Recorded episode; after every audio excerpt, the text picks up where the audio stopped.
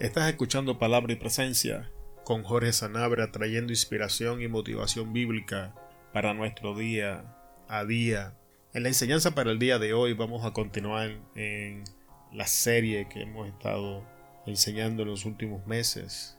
Ya estamos a punto de finalizar esta serie que ha sido, ha sido buena y ha bendecido nuestras vidas.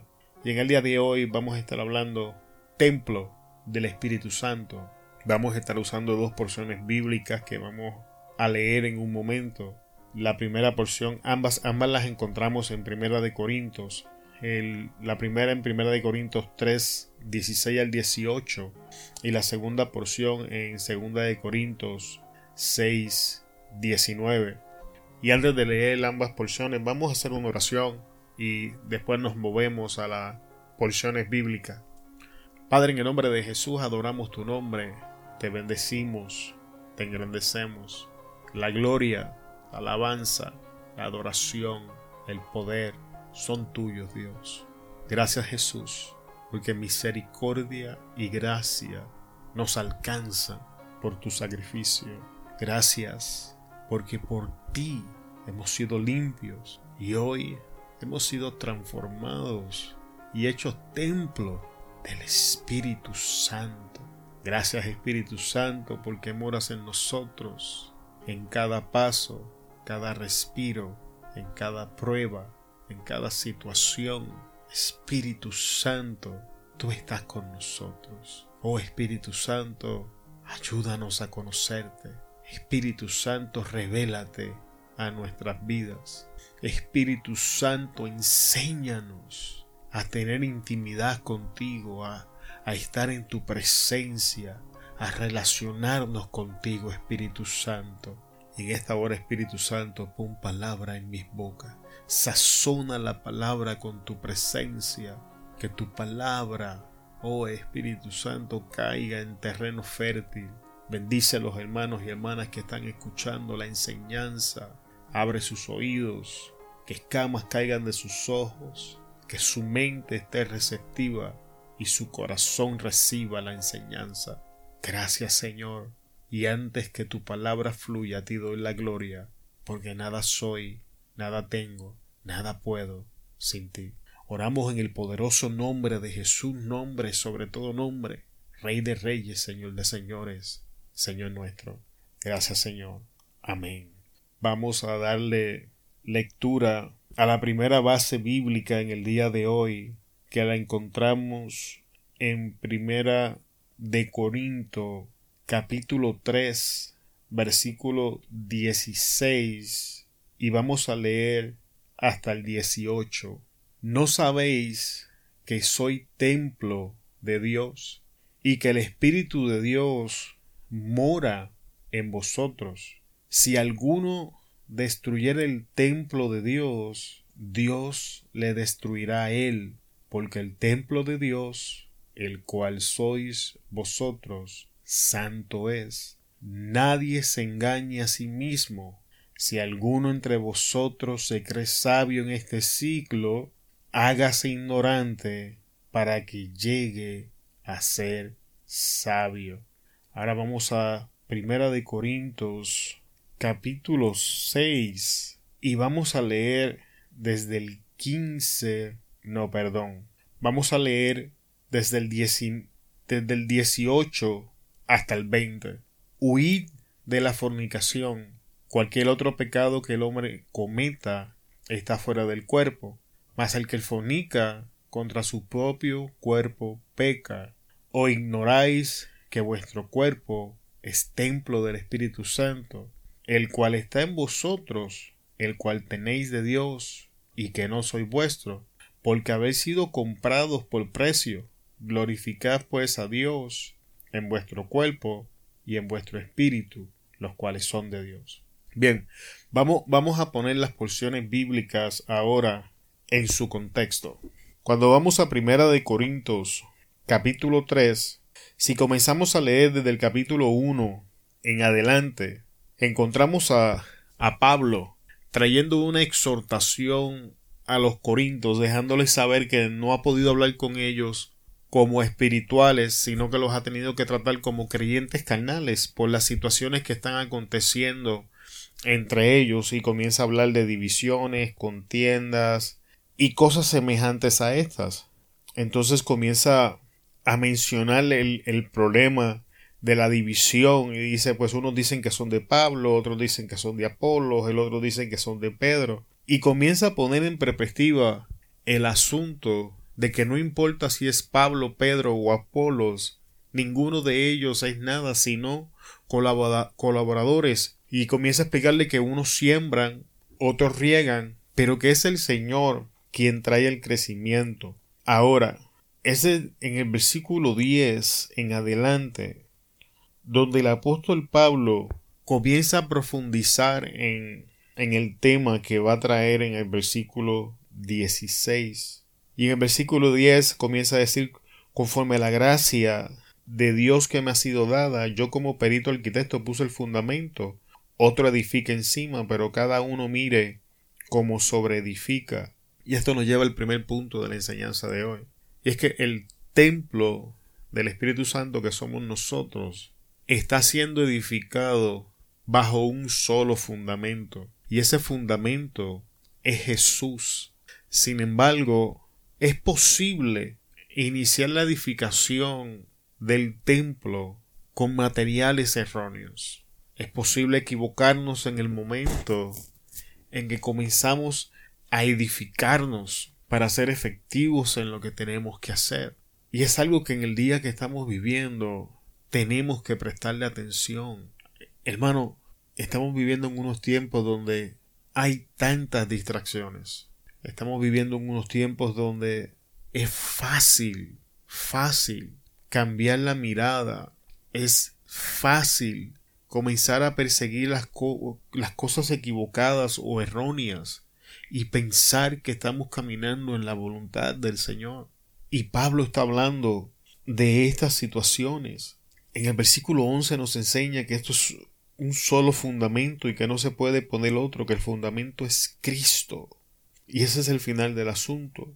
Y en el versículo 12 profundiza en lo, en lo que acabamos de hablar, dice, y si sobre este fundamento alguno edificare oro, plata, piedras preciosas, madera, heno, jarasca, la obra de cada uno será manifiesta, porque el día la declarará, pues por fuego será revelada, y la obra de cada uno, sea cual sea, el fuego la probará. Si permanece la obra de alguno que sobreedificó, recibirá recompensa. Si la obra de alguno se quemare, él sufrirá pérdida si bien él mismo será salvo, aunque así por fuego. De primera instancia pareciera que el versículo 16 es un versículo separado de toda la historia, sin embargo, si seguimos el hilo de la conversación que el apóstol Pablo está teniendo con los creyentes en Corinto, está exhortando a los corintos de que si ellos querían edificar correctamente, entonces tenían que comenzar a buscar esa transición de una vida bajo los apetitos de la carne para transicionar a una vida bajo el poder del Espíritu Santo, que es como la serie en general que ya llevamos casi dos meses dando, se titula, porque esta, era la, esta es la única forma en donde vamos a comenzar a sobreedificar sobre el fundamento que es Cristo, con materiales que cuando llegue el momento de la prueba, cuando llegue el fuego a nuestra vida, van a resistir la prueba y vamos a recibir recompensa. Todas estas distracciones que llegan a nuestra vida, todas estas estas cosas que están diseñadas por el enemigo para mantenernos lejos del caminar en el que debemos de estar, realmente son una pérdida de tiempo para nosotros. Y todos nosotros caemos en esta trampa. Todos nosotros estamos en el proceso de aprender cómo sobreedificar estas cosas. Ahora, para, ahora, para tener un mejor entendimiento de cómo sobreedificar correctamente, tenemos que entender los componentes del templo. Así que vamos al Viejo Testamento por un momento y vamos a ver cómo era o cuáles eran los componentes del tabernáculo de Moisés. El tabernáculo se componía de tres partes. Tenías los atrios, el lugar santo y el lugar santísimo.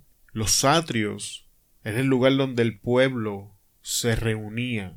El lugar santo era el lugar donde ocurrían los sacrificios. Y el lugar santísimo era donde se encontraba la presencia de Dios y el sumo sacerdote entraba una vez al año. Y entre el lugar santo y el santísimo era donde estaba el velo, dando a entender que no era el tiempo de entrar al, al, lugar santo y permanecer ahí.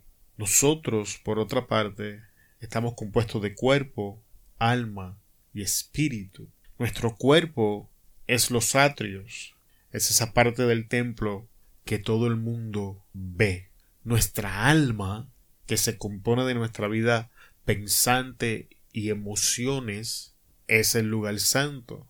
Y nuestro espíritu es el lugar santísimo, que es donde se encuentra el Espíritu Santo de Dios. La diferencia entre el tabernáculo de Moisés y el día de nosotros para hoy es que nosotros tenemos acceso al lugar santísimo. Y tenemos mucho que decir de este tema, pero no queremos ser demasiado extensos, así que vamos a hacer un resumen de estas cosas y ya más adelante vamos a hacer una enseñanza donde vamos a ir en, en, todas estas partes. Cada una de estas partes tiene que ser edificada responsablemente.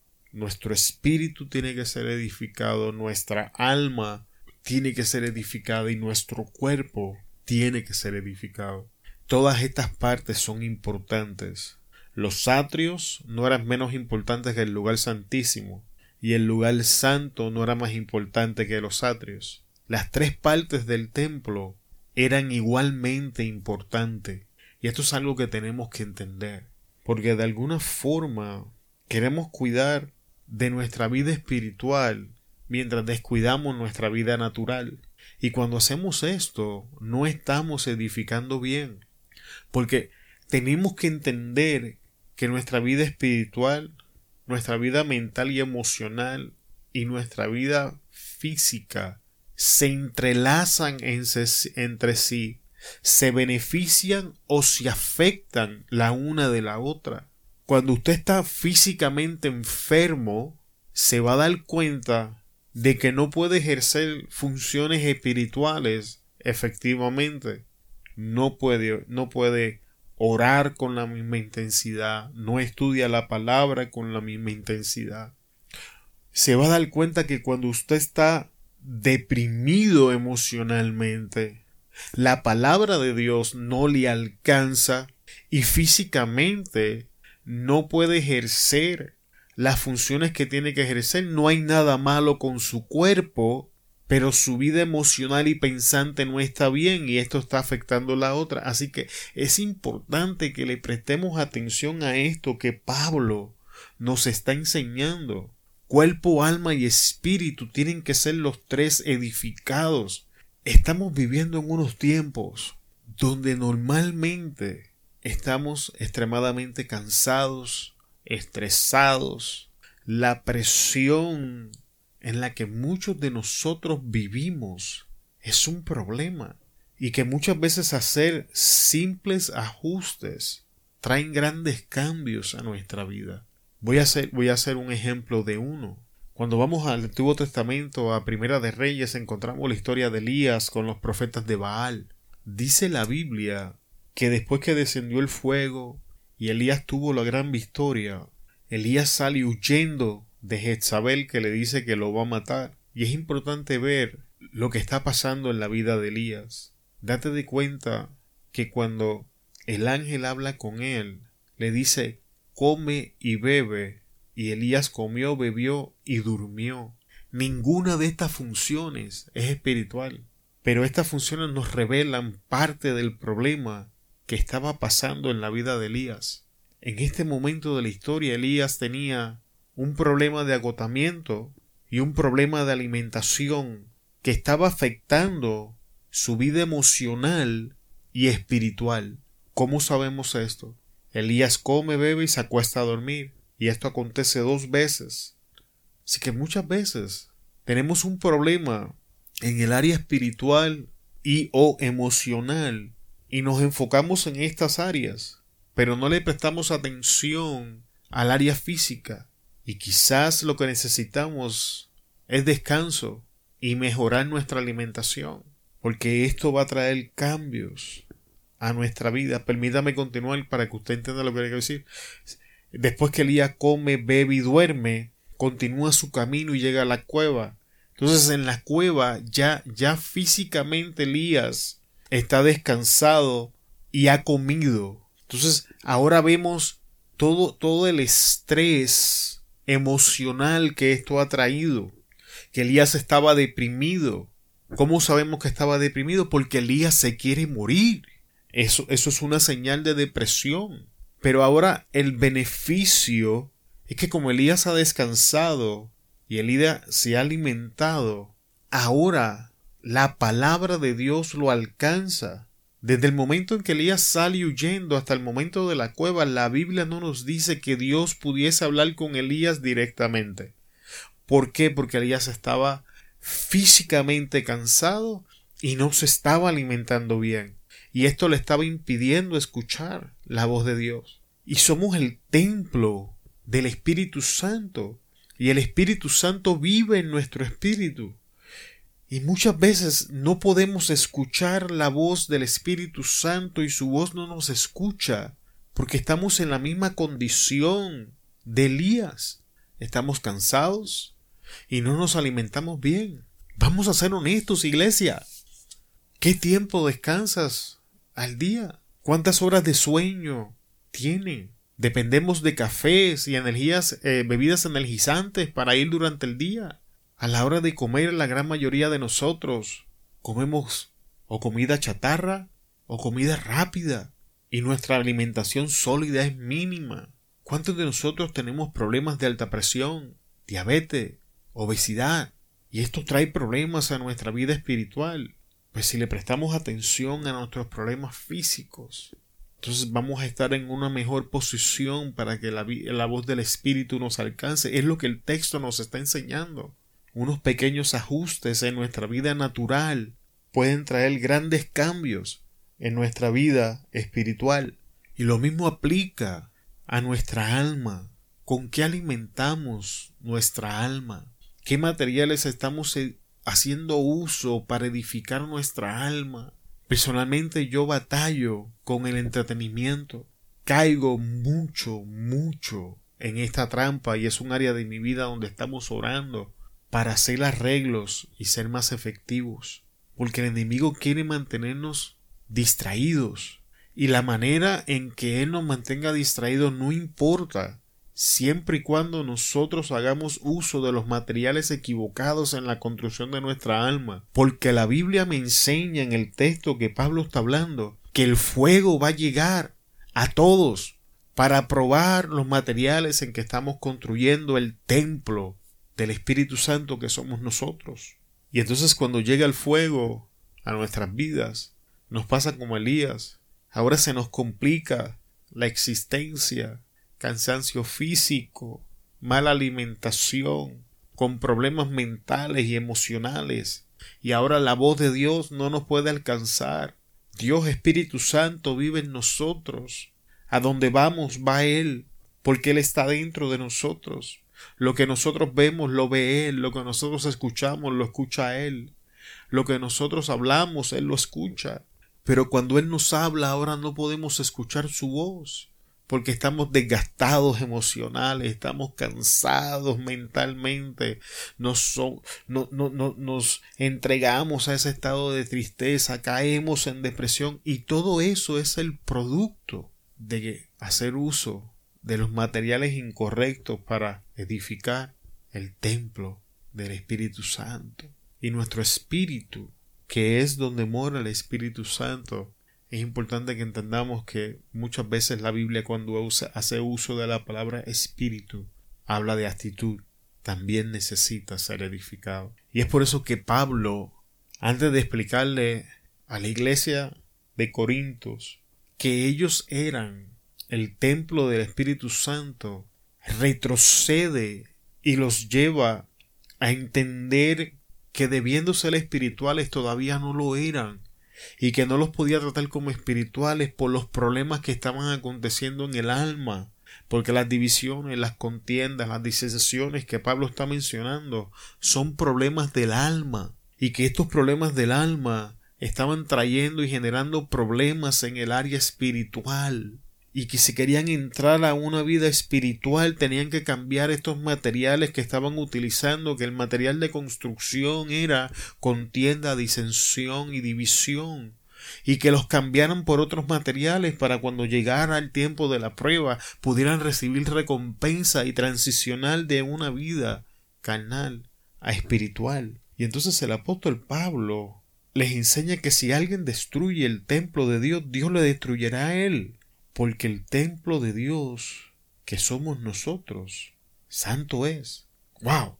Creo que tras leer esto ahora en su perspectiva, debemos de prestarle un poco más atención a los materiales que estamos utilizando. Porque esto es una advertencia. Si alguno destruye el templo de Dios, Dios mismo le va a destruir. Y acabo de explicarte que nuestro espíritu está el Espíritu Santo. No hay a dónde huir. El salmista decía, si me voy a la, montaña más alta, allí estás tú, si me voy a las profundidades, allí estás tú. No importa dónde me vayas, allí tú estás. Iglesia, vamos a comenzar a orar, que nos ayuden a edificar con los materiales correctos. Y entonces Pablo, sabiendo que había personas que iban a hacer uso de argumentos y razonamientos, los lleva al versículo 18. Nadie se engaña a sí mismo. Si alguno entre vosotros se cree sabio en este siglo, hágase ignorante para que llegue a ser sabio. Porque la sabiduría de este mundo es insensatez para con Dios, pues escrito está, Él prende a los sabios en las astucias de ellos, y otra vez el Señor conoce los pensamientos de los sabios que son vanos. Así que ninguno se gloríe en los hombres, porque todo es vuestro, sea Pablo, sea Apolo, sea Cefas, sea el mundo, sea la vida, sea la muerte, sea lo presente, sea lo venir, todo es vuestro, y vosotros de Cristo, y Cristo de Dios. Ahora vayamos a Primera de Corintios capítulo 6, donde una vez más Pablo le dice a los corintios que son templo del Espíritu Santo en Primera de Corintios 6, 19 al 20. O ignoráis que vuestro cuerpo es templo del Espíritu Santo, el cual está en vosotros, el cual tenéis de Dios, y que no soy vuestro, porque habéis sido comprados a precio. Glorificad pues a Dios en vuestro cuerpo y en vuestro espíritu, los cuales son de Dios. Ahora en esta parte, mientras en Primera de Corintios 3 Pablo eh, está, podemos decir, enderezando la situación del alma en los Corintios, ahora aquí, en Primera de Corintios 6, Pablo entra en un tema un poco más profundo y tiene que ver con la impureza sexual. Y en esto comienza a incluir el mal uso y abuso de nuestro cuerpo. Si retrocedemos desde el 2 en adelante, vamos a comenzar desde ahí. Pablo le está diciendo a los corintios, todas las cosas me son lícitas, mas no todas convienen, todas las cosas me son lícitas, mas yo no me dejaré dominar de ninguna. ¿Por qué este verso es importante? Porque este verso nos ayuda a enfocar nuestra vida cuando hablamos de pecado en la forma correcta tenemos la, tendencia de pensar de esta manera, ¿es pecado o no es pecado? Y cuando hacemos esto, sin darnos cuenta, hacemos todo lo que podemos para ver qué tanto me puedo acercar al pecado sin pecar y cada vez que hacemos esto terminamos pecando. Así que Pablo introduce a los corintos a lo que es la verdadera forma de pensar cuando estamos bajo la gracia y que es la forma de pensar que nosotros los creyentes deberíamos tener. Porque este versículo nos enseña que todas las cosas son lícitas todas. Si nosotros así lo decidimos podemos hacer lo que nos dé la gana con nuestra vida. Punto. Esa es la realidad. Sin embargo Pablo ahora le da unas preguntas a seguir para entonces determinar si estas cosas que queremos hacer son viables o no son viables. Y esta forma de pensar ahora no tan solamente va a incluir cosas que son pecados y que la Biblia abiertamente las llama como pecados, sino cosas que normalmente no vemos como pecado y que unas personas pueden practicar y otras no pueden practicar. Pablo dice, todas las cosas me son lícitas, pero no todas convienen. O sea, esto que quiero hacer me conviene. Supongamos que me conviene, que me beneficia.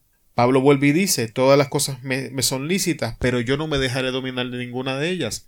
Esto que me conviene me esclaviza. Y Pablo da dos prerequisitos que tenemos que preguntarnos antes de ejercer una función. ¿Por qué Pablo está diciendo esto? Ahora mira, como estamos hablando del cuerpo, Pablo dice las viandas para el vientre y el vientre para las viandas, pero tanto al uno como al otro la destruirá Dios. Entonces ahora Pablo está hablando de la comida.